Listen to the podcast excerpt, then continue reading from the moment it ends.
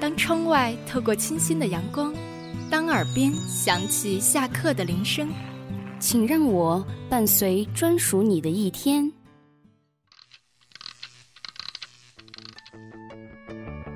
这里是华清校园广播，飞扬电波，沟通无限，让我们用声音带给你别样的生活，带给你别样的生活。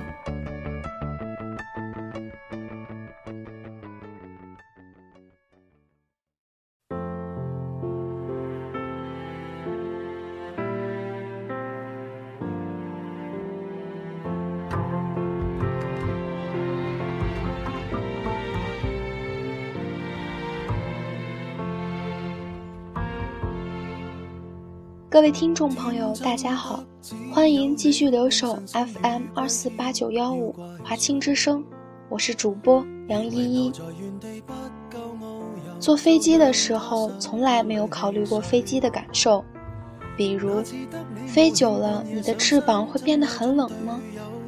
穿过重重的云层时，眼睛看不见了，会不会感到害怕呢？太阳那么耀眼。会让你的心也跟着融化吗？我从来就没有这么想过。你，这个看上去灰蒙蒙的大家伙，到底是怀着怎样的心情，为我们展开了一次又一次的飞行？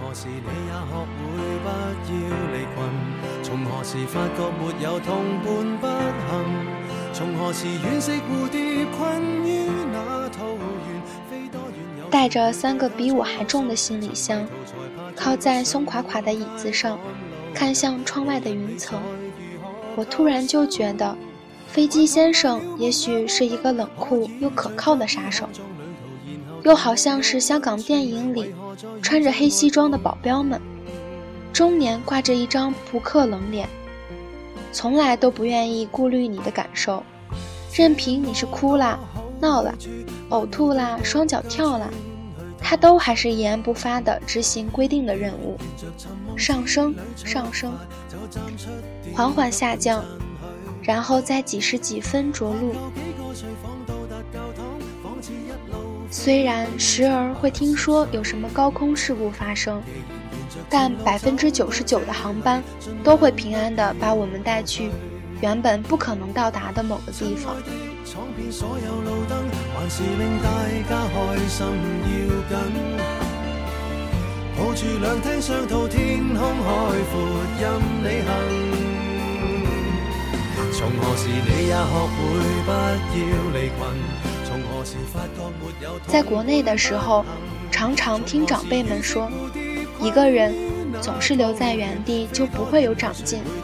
在尚未成熟的那些日子里，这句话慢慢的藏在心底，变化成一条又一条，现在列出来自己都会觉得是笨蛋的想法。一定要离开，要出去闯一闯，看一看外面的世界。总是把我当做什么都不会的笨蛋，想要脱离父母的管制，甚至变成过。虽然很害怕。但既然已经鼓足勇气去到了那么远的地方，努力的为自己的人生做出了一些改变，等到真正回来的那一天，一定会变得让所有人都刮目相看。这样幼稚的想法。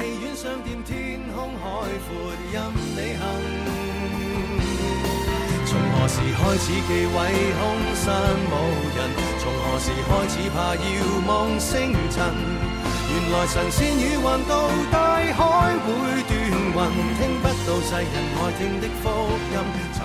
然而飞机，我们见多识广的飞机先生，一边非常帅气的穿着黑西装把我运送到目的地，一边不停的在我耳边嗡嗡作响的碎碎念：“你看，后悔已经来不及了哦！你要知道，未来等着你的是比耳朵超级无敌痛。”还要难受一百倍的事情。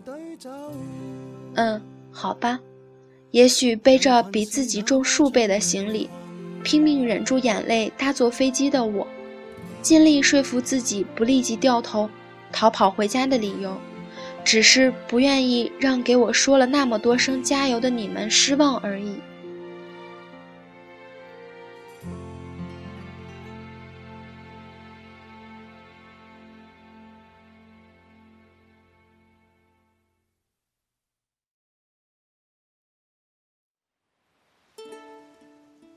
一个人背了二十公斤的大米，从遥远的集市连拖带拉的走完三十分钟的路程。上课的时候，老师故意说一口秋田方言，全班的同学都被他逗笑了。我却只能呆呆地坐在那里。妹妹的声音，外婆的声音，奶奶的声音，因为隔了一个海洋而变得有些奇怪。没有床，只能睡在地板上。与虫共眠，西瓜、桃子、草莓、苹果，都瞬间变得无比的昂贵。原来，在自己家里从未烦恼过的事，一一浮上台面。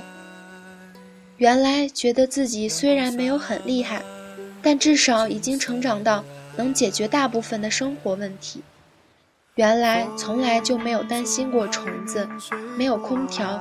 二十公斤大米，见鬼的秋田方言，这些东西会让自己感到真正的挫败。原来夏芝芝，你什么都不是，什么都不行，什么都不可以。你的裙角在风中摇摆。你说你在北方，等着我到来。所以我背上行囊就离开。你们谁都不在我身边。我想过买张飞机票，什么都不管，飞回来算了。我站在好像上海一样拥挤的街道上，自己却突然变成了吱吱一人，小心翼翼的吃掉一周前买来的一直舍不得吃的超贵水果，在半夜三更睡不着。茫然地盯着窗外，似乎只会休息两个钟头的火车发呆。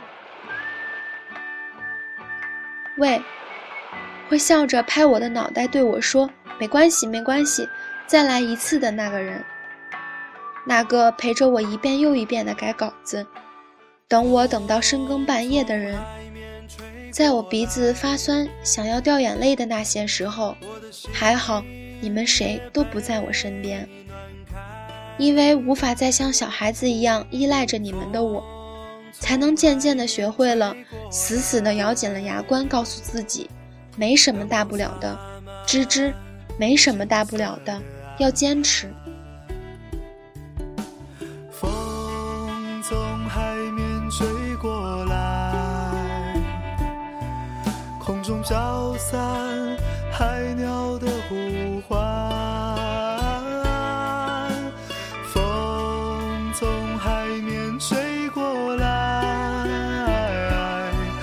你的裙角在风中摇摆。电视里的日剧再让人心动，也是导演通过镜头拍出来的片子。动画片也好，漫画书也好，描绘的某座城市都美好到不太现实。亲爱的，你不能总以为世界上的那个岛屿，好像岩井俊二电影一样。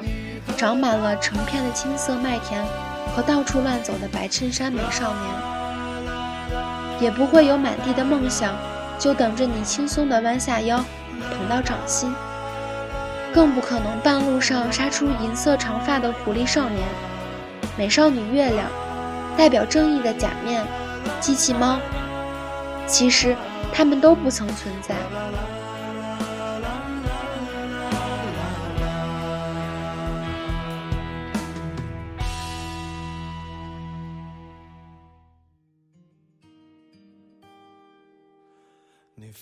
即使我清楚的明白，你我都对某一座岛屿做过同样不切实际的白日梦，而且我也确实的在我们学校伟大而又宽广的图书馆里找到一本写着“一九九四年野比康夫妻子静香”的书。